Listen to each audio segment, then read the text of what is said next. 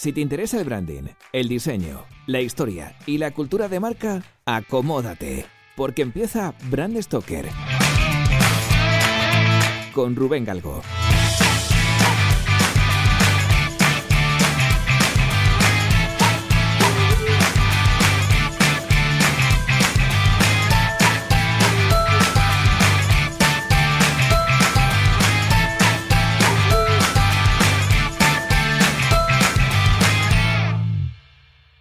Muy buenas amigos de Brand Stoker, ¿qué tal? Bienvenidos una semana más a este podcast en el que voy a contaros el origen de una marca con historia. Esta semana voy a contaros, si me lo permitís, voy a tirar de nostalgia y voy a hablaros de una de las primeras franquicias de hamburgueserías que llegaron a España, que además, curiosamente, abandonó nuestro país de mala manera por culpa de una noticia fake. Hoy quiero contaros el origen de la marca Wendy's, quiero hablar de la historia de su fundador, Dave Thomas, y sobre todo quiero contaros el bulo del diente de rata.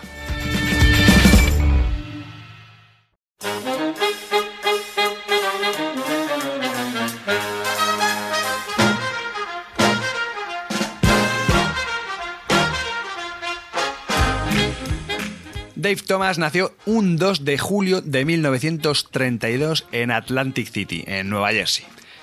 Era hijo de una madre soltera, que la pobrecilla pues no tenía muchos recursos y nada más nacer, pues bueno, tuvo que dar en acogida al pobre Dave. Afortunadamente cuando pasaron unas semanas, seis semanas, pues fue adoptado por un matrimonio formado por Rex y Auleva Thomas, que realmente son los que le dieron el apellido por el que posteriormente fue conocido. Este hecho, la verdad es que le dejó al hombre un poquito tocado. Durante toda la vida él lo llevó muy a gala, que era un chico huérfano y bueno, le marcó muchísimo, muchísimo. Entonces, durante toda su vida, como digo, le dedicó grandes cantidades de pasta, se invirtió, bueno, millonadas, pero literalmente millonadas de dólares y mogollón de tiempo en proyectos de adopción y bueno, al final fue una causa que él abanderó y fue realmente conocido sobre todo por, esta, por esta faceta. Cuando Dave Thomas tenía tan solo 5 años, esto es también la mala suerte que, suele pasar en este tipo de, de personajes, bueno, con tan solo 5 años su madre adoptiva muere tras esta faena, pues su padre se ve en la tesitura de tener que patearse todos los Estados Unidos buscando trabajo pues para sacar a la familia en adelante. Este revés, como digo, pues al final le obligó a pasar buena parte de su infancia con su abuela. Tenía una abuela que se llamaba Minnie Sinclair, que vivía en Kalamazoo, en Michigan, y bueno, pues esta buena mujer fue la que realmente le estuvo inculcando a Dave la importancia de servir bien, de tratar a los demás con respeto, son una serie de lecciones que este hombre empleó durante toda su vida y sobre todo le caracterizaron como empresario, que esto es sobre todo lo importante. Claro, esta idea de servitud, de servidumbre, si queréis, le llevó a compaginar los estudios con, su primer trabajo. Él tenía esta, este rollo de que tenía que servir, tenía que ayudar y bueno, el mundo este de la hostelería le encajaba muy bien, ¿no? Y con tan solo 12 años, ojo, con tan solo 12 años entró a trabajar en un restaurante que se llamaba Rigas. Esto además era un restaurante de alta cocina, no te creas tú que era el bar de la esquina. O sea, era un restaurante bastante finolis que estaba situado en el centro de Knoxville, en Tennessee, y la verdad es que, bueno, pues a ver, el chaval era un poquito inexperto y era un pipiolo y tenía muchísima falta de madurez y al final, pues bueno, en un rifirrafe con el jefe discutió, le, lo encajó muy mal y al final, pues bueno, le pusieron de patitas en la calle, ¿no? Esto al parecer, al parecer, según cuentan algunas crónicas, pues resulta que le marcó también, ¿no? Y, dijo que después de esto no me van a volver a despedir en ningún trabajo. Siempre voy a estar ahí trabajando y nunca me van a echar por una gilipollez así. Y al final, pues parece ser que lo consiguió, que no le, no le echaron de ningún trabajo, ¿no? Bueno, entre otras cosas, porque al final él montó su propia empresa, que también tiene, tiene truco, pero bueno. Mientras tanto, su padre seguía buscándose la vida. A ver, el hombre pues intentaba como buenamente podía pues eh, sacar a, la familia para adelante. Entonces estaba preparando una nueva mudanza porque se iba a mudar otra vez a, otra ciudad. Pues lo mismo, ¿no? Encontraba un trabajo, se mudaba, bueno. Con apenas 15 años, Thomas decidió quedarse en Fort Wayne, en Indiana, que era justamente en el momento donde le pilló esta decisión, ¿no? Su padre iba dando vueltas por Estados Unidos y de repente le pilló aquí, en Fort Wayne, y dijo, papá, que paso de esto, que dejo la escuela, paso de la escuela de secundaria y yo lo que quiero es trabajar. Quiero trabajar a tiempo completo, quiero dejarme historias, no quiero estudiar y bueno. El padre, a ver, ¿qué pudo hacer? Pues nada, porque él tenía que tirar para adelante igualmente, así que nada, se quedó allí, se quedó en un restaurante llamado Hobby House y bueno, pues ahí estuvo un tiempecito el hombre. Todos estos acontecimientos que le iban pasando y que le iban marcando de alguna forma, los gestionaba un poco mal. Y debe ser que el tío era pues como muy rayado, ¿no? Estaba todo el día dándole vueltas y dándole vueltas y dándole vueltas. Bueno, la cuestión es que esto de dejar los estudios le estuvo persiguiendo durante toda la vida. Pero literalmente durante toda su vida. En 1993 cogió y se sacó el graduado escolar, porque es que no aguantaba más eso de, de no tener estudios. Y con 61 años, ¿eh? es que se dice pronto, 61 años, el señor Dave Thomas se consigue sacar el graduado escolar. Que esto también pues, nos da pistas de cómo es el tío este, cómo era esa forma de ser que tenía, ¿no?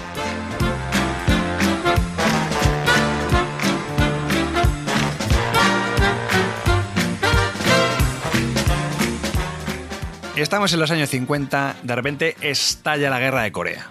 Nuestro prota, el señor Dave, pues resulta que quería servir al ejército, quería servir a la patria, quería colaborar y se apunta como voluntario, se recluta en el ejército de los Estados Unidos. Claro, él lo único que sabía hacer era cocinar. Entonces, pues bueno, intentó servir como buenamente podía. ¿Cómo era? Pues cocinando. Se metió en las cocinas y la verdad es que estuvo, bueno, un par de años creo que fue, más o menos. Le destinan a Alemania. Está en Alemania Occidental, con todo el berenjenal que había en aquel momento allí. Alcanza el rango de sargento de cocina y incluso llega a ser el encargado de dar a comer a más de 2.000 personas, bueno, 2.000 personas, ¿no? 2.000 soldados al día. Quiere decir que los soldados son personas, ¿vale? Pero entendedme. La experiencia que cogió en las cocinas fue fundamental, fundamental para todo lo que vino después en su futura cadena de comida rápida. Ahí cogió muchísima experiencia, cogió músculo, descubrió pues fortalezas, debilidades de una cocina para, para gente que está comiendo rancho todo el día y la verdad es que esta experiencia le vino de perlas. A los tres años de alistarse y de cumplir con su país, en 1953 Thomas dice que regresa a Fort Wayne y la verdad es que, bueno, pues fue a lo cómodo, realmente fue a lo cómodo, pero bueno, estuvo prosperando, ascendió, se convirtió en jefe de cocina. Bueno, las cosas no iban mal. De repente llega a su vida uno de los protagonistas que hemos visto en Bram Stoker, el fundador de Kentucky Fried Chicken los que habéis escuchado el programa que le dedicamos a KFC recordaréis que a mediados de los años 50 el famoso coronel Harald Sanders se pateó los Estados Unidos en busca de restaurantes que franquiciar. Una de las paradas que hizo en aquella tournée del pollo frito, que podíamos llamar, fue en Fort Wayne. Claro, lo primero que hizo el coronel, pisó la localidad y dijo, vamos a ver, ¿quiénes son los que tienen más pasta? La familia Klaus. Bueno, pues se va a ver a la propietaria del restaurante donde trabajaba Dave Thomas que era la familia Klaus, y imaginaos, ¿no? Pues intentó franquiciar el restaurante como, como pudo. Recordaréis además que Sanders era una persona bastante perseverante. Y finalmente la familia, pues bueno, claudicó y Klaus franquició su restaurante con KFC. De esta forma, Thomas no solamente conoció al coronel Sanders, que es importante, pero bueno, lo gordo es que tuvo la oportunidad de trabajar estrechamente con él, ¿vale? Y entonces esto va a dar explicación a todo lo que viene a partir de ahora. Thomas le ayudó a mejorar la rentabilidad de sus establecimientos, le ayudó a darle más reconocimiento de marca, que ya sabéis que esto es esencial en este tipo de, bueno, en general, en todas las marcas, ¿no? Pero para todo lo que representa el branding, pues esto es, es muy relevante. Y incluso, de hecho, Thomas fue quien tuvo la idea de, reducir la carta de KFC. No sé si recordáis que KFC tenía mucho pollo, no sé qué, muchos platos y al final redujo la carta. No solamente es eso, sino que además es que le fue quien, al parecer, le dijo al coronel Sanders, oye, déjate de vender un montón de pollo, vende tu pollo estrella y déjate de historias. O sea, le dijo que se centrase en buscar un plato estrella y que lo potenciase. Y así hizo. Y además, por si fuera poco, o sea, es que esto también es la leche, fue, o por lo menos se le atribuye la idea de que el coronel Sanders protagonizara los anuncios de televisión de Kentucky Fried Chicken, que también es algo muy interesante, sobre todo por lo que vendré a contar más adelante. Evidentemente, la primera en sacar partido de todas estas sinergias entre Dave Thomas y el coronel Sanders, pues fue la, familia Klaus, claro, que llegó a ser propietaria de un buen puñado de franquicias de KFC, sobre todo en el medio oeste americano. Ojo, o sea, de hecho, una década más tarde, o sea, a mediados de los 60, más o menos, fue enviado Thomas a, Ohio la familia Klaus le envía a Ohio para transformar cuatro de las tiendas KFC que tenían. Este hecho es muy importante ya que en 1968 estas cuatro tiendas habían aumentado tanto las ventas que vendió su parte, Thomas vendió su parte, se la vendió al coronel Sanders y sacó más de un millón y medio de dólares. Una pasta, una pasta porque estamos hablando de los años 60, casi 70, o sea, es una barbaridad. Claro, de esta forma Thomas no solamente consiguió la experiencia, sino que es que además consiguió el dinero, consiguió la pasta para crear su propia cadena de comida rápida al año siguiente.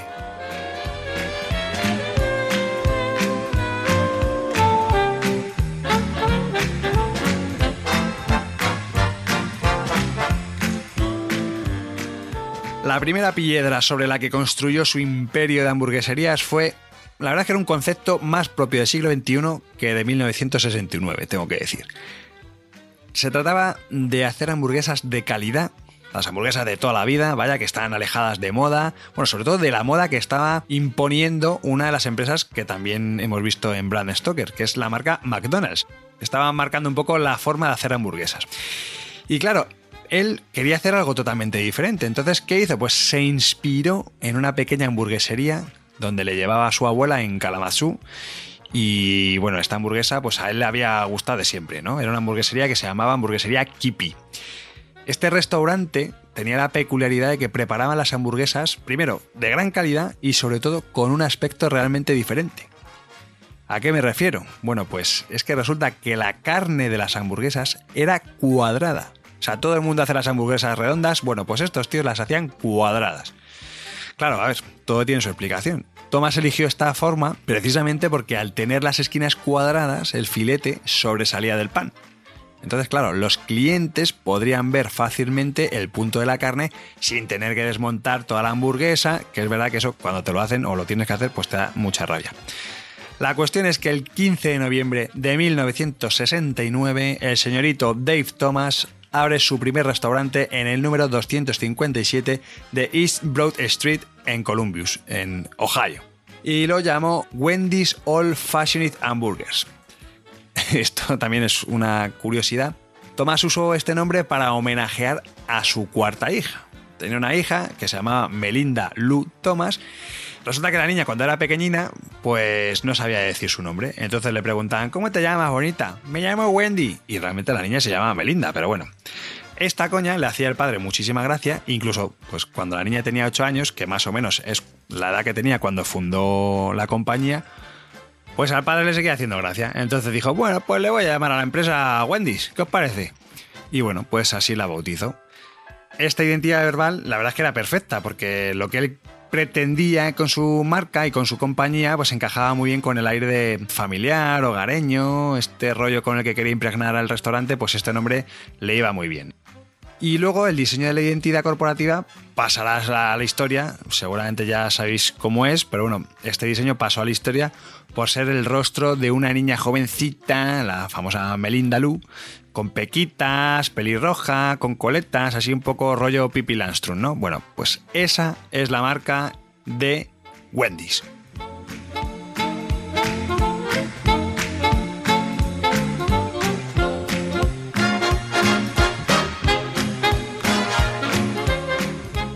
En Wendy's, Thomas aplicó al negocio todas las innovaciones que había aprendido hasta entonces. Se centró en la calidad y el formato de las hamburguesas que había visto en, en eh, la rapidez de las cocinas del ejército, el diseño de una carta reducida, que es un poco lo que él mismo hizo para Kentucky Fried Chicken. Pero es que además fue el primer restaurante de comida rápida en tener una ventana de autoservicio moderna. Que esto lo inventaron ellos, no fue McDonald's, como hay por ahí gente que dice esto, incluso desde, desde McDonald's dicen que esto fue así, pero no. Esto lo inventó Wendy's. Y la verdad es que pues al hombrecito no le fue nada mal, porque al año siguiente abrió un segundo restaurante y a partir del año del bueno, siguiente, a partir de 1972 comenzó a franquiciarlo siguiendo un modelo geográfico similar al que había visto que aplicaba KFC. Bueno, tres años más tarde tenía 100 restaurantes y superaba la friolera de los 25 millones de dólares en ventas. O sea, ahí es nada. alucinante. Claro, entonces llegó el momento de convertirse en una de esas multinacionales y ese momento anhelado por, por muchísimas empresas, ¿no? De expandirse a nivel mundial y, al final, pues bueno, pues dieron ese paso en Canadá. Abrieron una primera franquicia en, en Canadá. Claro, este nuevo rumbo de la compañía necesitaba pasta, necesitaba inversión. Por eso en 1976 Wendy's salió a bolsa, salió al Nasdaq, salió con una oferta pública además que era bastante suculenta porque pusieron a la venta un millón de acciones a razón de 28 dólares por acción. Y como os podéis imaginar, pues bueno, consiguió su objetivo. Entonces, en 1979, Wendy's fue el primer restaurante de comida rápida en introducir una barra de ensaladas. Y ese mismo año, con toda la pasta y con toda la inversión que habían acumulado, aprovecharon y inauguraron su primer restaurante en Europa. Se fueron a Alemania y lo, lo abrieron en Múnich. Si queréis, podéis ver unas imágenes muy chulas de todo esto que os estoy contando en nuestra página web, brandstoker.com.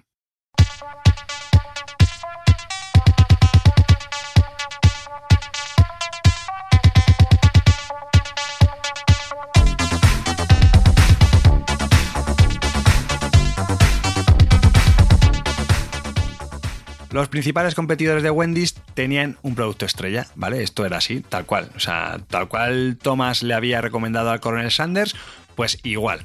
Sin embargo, Wendy's intentó diferenciarse con una oferta de hamburguesas y sándwiches de gran tamaño, de muy buena calidad. Buscó otro rollo totalmente diferente, ¿vale? Mm, de esta forma trataban a sus productos por igual. Y claro, los tenían que denominar con nombres tan sencillos o tan genéricos como hamburguesa de bacon o sándwich de pollo. El único producto que tenía nombre propio era el Frosty. ¿Qué es el Frosty? O qué, bueno, sí, ¿qué es? Porque sigue siendo. Bueno, pues el Frosty es un postre de chocolate que está congelado. Esto lo introdujo Thomas cuando abrió el primer restaurante en el 69. Originalmente el sabor del Frosty era chocolate, un chocolate puro que por lo visto estaba de muerte. Pero ¿qué pasa? Que Thomas se dio cuenta de que le mataba el sabor de las hamburguesas y eso no le molaba al hombre. Entonces dijo, bueno, pues voy a reducirle, voy a bajarle un poquito esta fuerza y voy a mezclarlo con vainilla. Entonces lo suavizó con una combinación de vainilla y chocolate que realmente fue el, único sabor que tuvo el postre durante décadas hasta que en agosto del año 2006 la gente estaba ya hasta el gorro, pero Tomás, por favor, danos algo más rico, danos algo... Y al final, bueno, pues la gente después de protestar mucho, le mandaron un montón de cartas en el famoso buzón este de recomendaciones y metieron vainilla, que es el, sabor que por lo visto más le gusta a los americanos, que esto también es bastante curioso. Pero claro, la política de no tener un producto estrella tuvo que cambiar. Vamos a ver, aquí tenemos a los señores de McDonald's y a Burger King que estaban invirtiendo una barbaridad, pero una barbaridad en branding, en packaging, en marketing, en publicidad, o sea, están gastando una pasta. Ya no valía solo con hacer unas hamburguesas ricas. Había que vender el producto mejor, había que envolverlo, había que darle una experiencia nueva al consumidor. En este sentido, Burger King ya había tomado la delantera, pero, pero vamos, hacía tiempo atrás, con su famoso buque insignia, el Whopper. Esta situación además coincidió con una decisión bastante crítica en la que Dave Thomas dijo que se apartaba, que no quería saber más de la gestión de la compañía, que no quería saber nada más del negocio y en 1982 dio un pasito al lado, pusieron a otro presidente y claro, como os podéis imaginar, pues bueno, la compañía se resintió, se resintió, cayeron las ventas, la cosa estuvo complicada. Ante esta coyuntura, Wendy's tuvo que tomar algunas decisiones. La primera de ellas fue que en 1984 la compañía presentó la campaña Where is the Beef? Que fue una especie de burla de las hamburguesas que estaban haciendo otros restaurantes.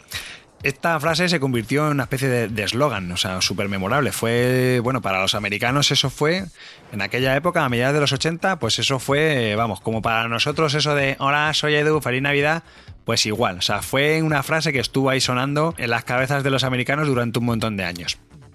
La cuestión es que durante 1985 siguieron evolucionando, haciendo historias, apostando por I y crearon una especie de menú de desayuno que la verdad es que no funcionó nada bien. Pese a los esfuerzos en marketing y el reconocimiento de la marca, incluso hay estudios que decían que el reconocimiento de marca fue a menos.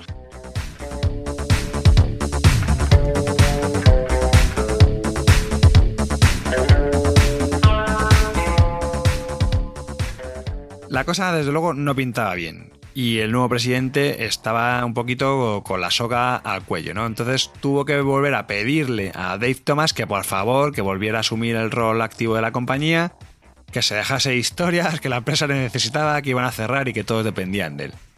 Thomas regresa a la compañía y comienza a visitar las franquicias para explicarles lo que él mismo denominó como actitud de cubo y fregona, que es algo muy parecido a lo que también hizo el coronel Sanders en KFC, y bueno, intentó impulsar un poco a la compañía.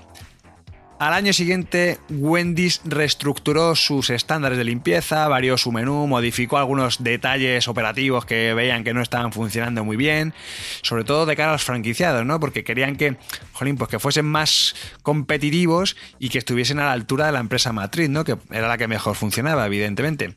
Y entre otras cosas, cambiaron la espuma de poliestireno del packaging. No sé si os acordáis estas cajitas que había antes en forma de concha, que eran como de espuma. Bueno, pues cambiaron ese tipo de, cajas por unas que eran una especie de envoltorio, realmente era un envoltorio de aluminio.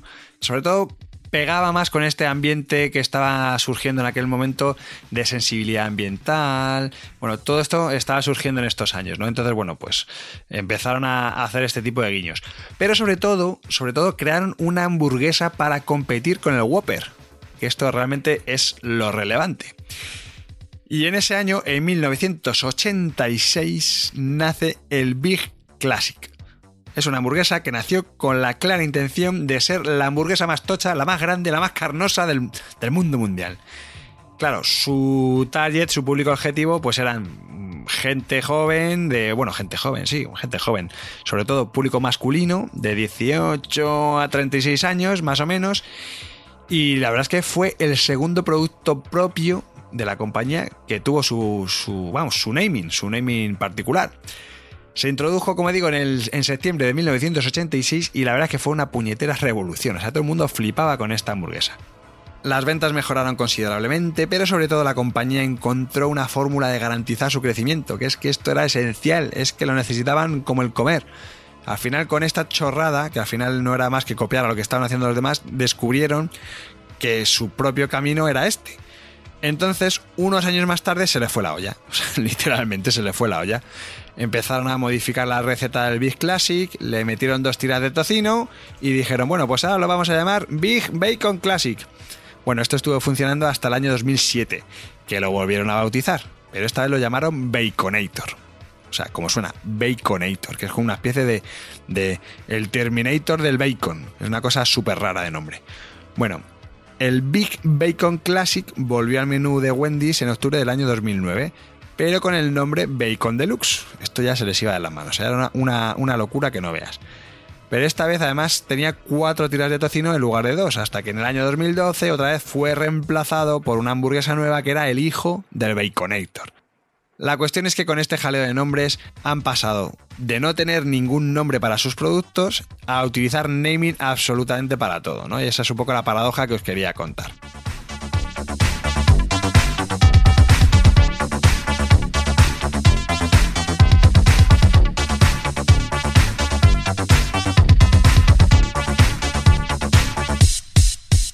Con Thomas de vuelta en la compañía en el año 1989, vuelve a asumir el papel de embajador, pero en este caso, digamos que es embajador de marca a través de anuncios de televisión. Es curioso porque esto mismo es lo que le había recomendado años atrás el propio Dave al señor KFC. O sea, digamos que va un poco, vamos, copiando los pasos que ha ido haciendo Kentucky Fried Chicken. Lo cierto es que Thomas era un pésimo actor, o sea, no se le daba ni medio bien y sus primeras actuaciones fueron bastante, bastante criticadas. ¿eh? O sea, le dieron palos por todos lados, que me río yo de los haters de Twitter. Pese a las críticas, pese a las críticas, participó en la mayoría de los anuncios de Wendy's desde finales de los años 80 hasta que murió en el año 2002. Dotes interpretativas aparte, lo que está claro es que Thomas recuperó el reconocimiento de marca, porque además es que hicieron unos estudios en, bueno, en los 90, hicieron unos, la propia compañía hizo una serie de estudios en los que el 90% de los estadounidenses sabía quién era el señor Thomas y por supuesto sabían cuál era su empresa. O sea, os podéis imaginar, o sea, era un éxito. Aprovechando este tirón mediático, en el año 1990, Dave Thomas vuelve a la carga con una de estas cruzadas personales que él arrastraba desde su infancia, ¿no? Y como os podéis imaginar, era la adopción. El mismísimo presidente de los Estados Unidos, el señor George W. Bush padre, le pidió a Dave Thomas que fuera portavoz de una iniciativa nacional llamada La adopción funciona para todos. Claro, esto Wendy's lo asumió como campaña, digamos, de empresa, fue su causa caritativa de, aquel año y destinó miles de horas y miles de millones de dólares en concienciar a la sociedad americana de la importancia de adoptar. De hecho, Thomas, esto es muy curioso, pero es que Thomas fue uno de los grandes promotores de la adopción en Estados Unidos, dada su condición de huérfano. Este tío la verdad es que dejó un montón de citas y frases célebres, ¿no? Pero a mí la que más me gusta, sobre todo hablando un poco de este tema de la adopción, es que dijo que sin una familia yo no hubiera sido lo que soy.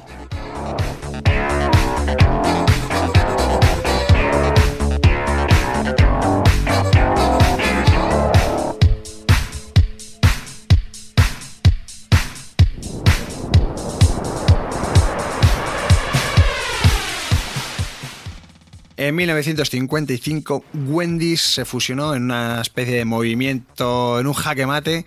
Se fusiona con Tim Hortons, que es una cadena de restaurantes canadienses que está especializada en desayunos, cafés, productos horneados.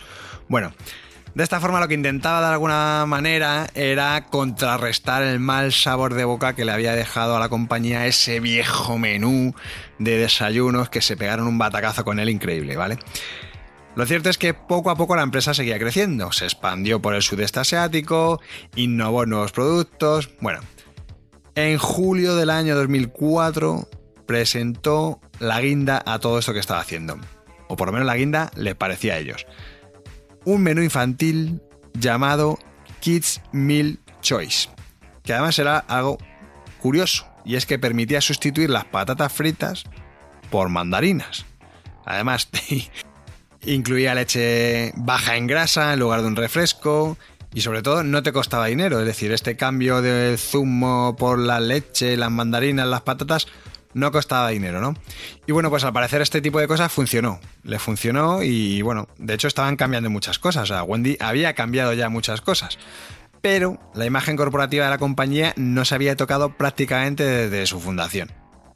Llevaban un tiempo trabajando en un nuevo posicionamiento, querían revitalizar la marca, buscaban un poco el también mejorar esa experiencia del cliente.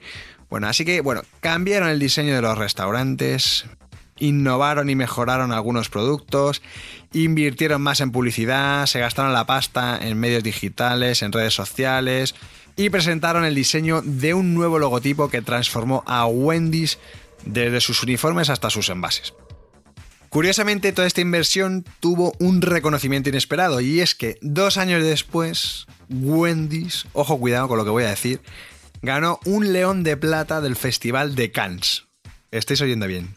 Un león de plata en el Festival de Cannes en la categoría de promoción y activación. Y fue por el uso de las redes sociales y bueno, todos los medios digitales para el lanzamiento del el Pretzel Bacon Cheeseburger. Claro, todo esto convirtió a Wendy's en la tercera cadena de fast food más grande de Estados Unidos. Ojo, con más de 6.500 locales por todo el mundo después de Burger King y McDonald's, que no es moco de pavo, ¿vale? Antes de entrar a analizar la trayectoria de Wendy's en España, quiero dejar una nota al pie sobre los valores que hicieron del señor Dave Thomas un hombre francamente respetable, ¿vale? Al igual que muchos otros empresarios e inventores de la historia que hemos visto en Bram Stoker, el fundador de Wendy's fue masón.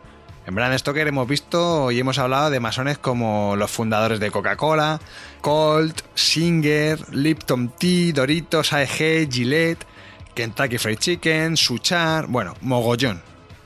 el señor Thomas estuvo metido en masonería mm, hasta la médula, porque llegó a ser grado 33 del rito escocés antiguo y aceptado, eh, desempeñó oficios súper importantes dentro de los distintos cuerpos masónicos, y bueno, a mí esto me parece un dato curioso y la verdad es que me invita a, la reflexión, ¿no? Por eso quería compartirlo con vosotros, vaya.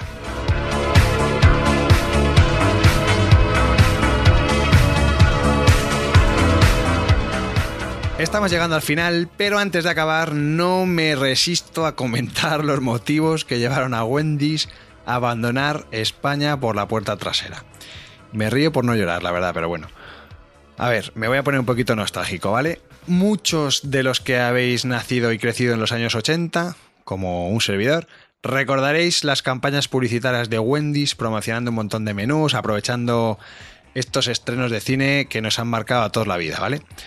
Yo de hecho tengo súper vivo el recuerdo de un posavasos de metal con la cara del señor Miyagi, no sé si os acordáis de la saga de Karate Kid, eh, yo que sé, vasos de los cazafantasmas, espérate, es que estoy pensando. Es que, es que recuerdo todavía haber salido del denostado Cine Benjure, un cine de Madrid, bajar a merendar a Wendy's de la Plaza de Manuel Becerra y ponerme como el Kiko. O sea, es que, madre mía, están entrando unos recuerdos, bendita nostalgia, madre mía.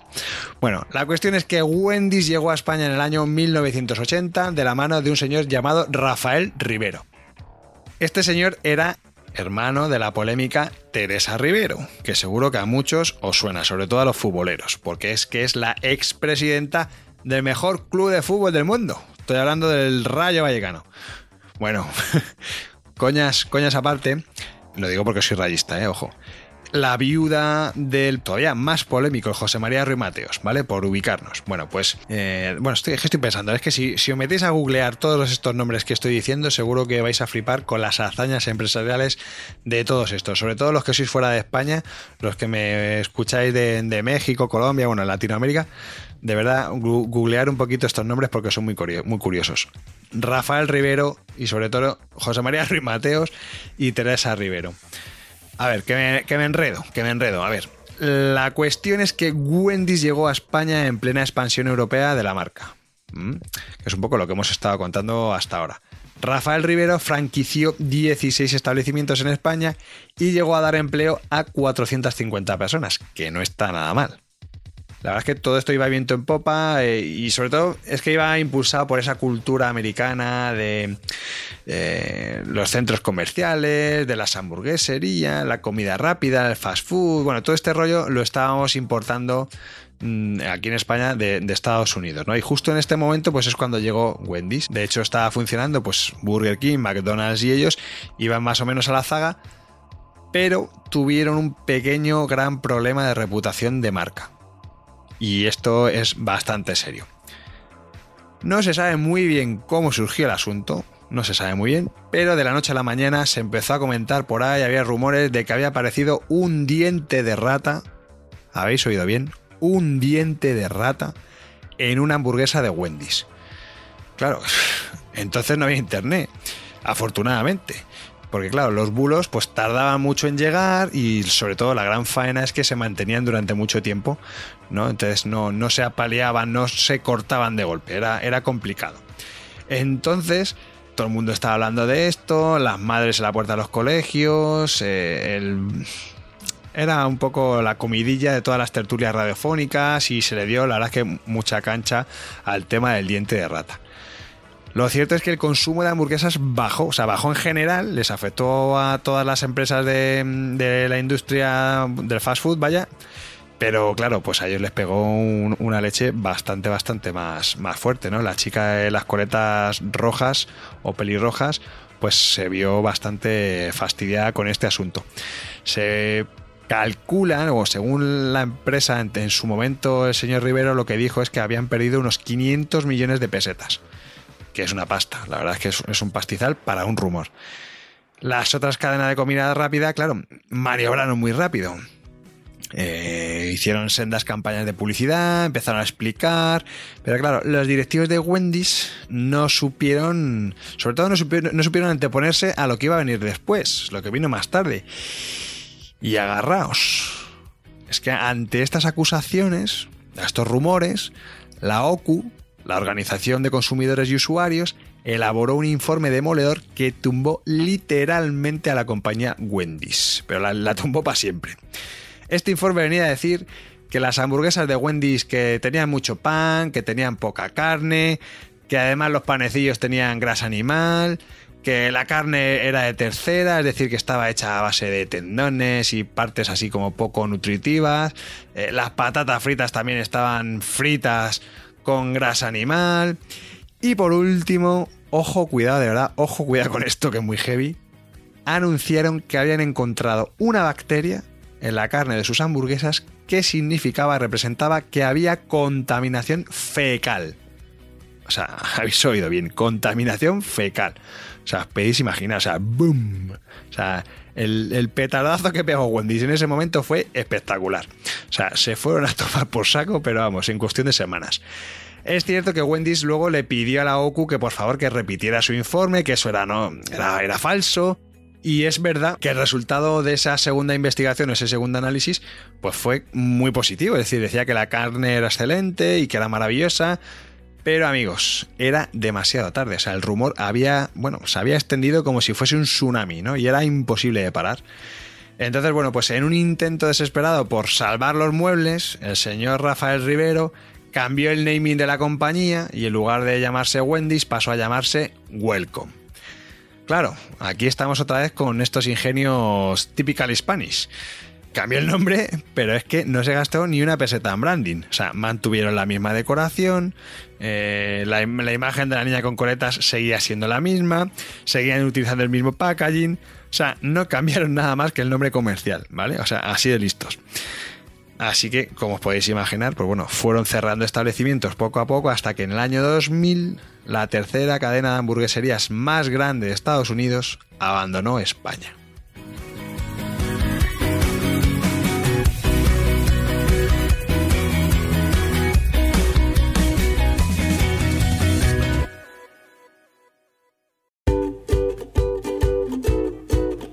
Pues hemos llegado al final de este programa de Brand Stoker y como siempre tengo que deciros que ha sido un placer. Pero antes de echar el cierre, quiero recordaros que podéis apoyar nuestro trabajo de dos formas muy sencillas.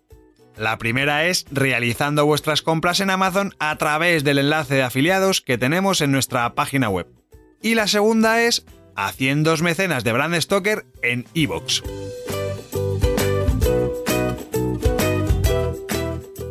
Brand Stoker es una iniciativa de Gallicus. Gallicus es el estudio especializado en creación y gestión de marcas que dirige Rubén Galgo. Si lideras una empresa o eres la persona responsable de crear o actualizar la marca de tu compañía, no dudes en ponerte en contacto con nosotros. Búscanos en nuestra web gallicus.com.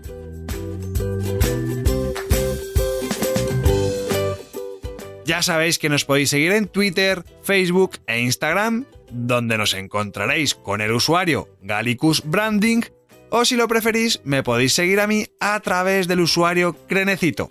Por supuesto, no olvidéis comentar este programa, darle a me gusta y compartirlo en vuestras redes sociales. Y si os habéis quedado con ganas de más, podéis escuchar más programas de Brand Stoker en iVoox y sobre todo en brandstoker.com.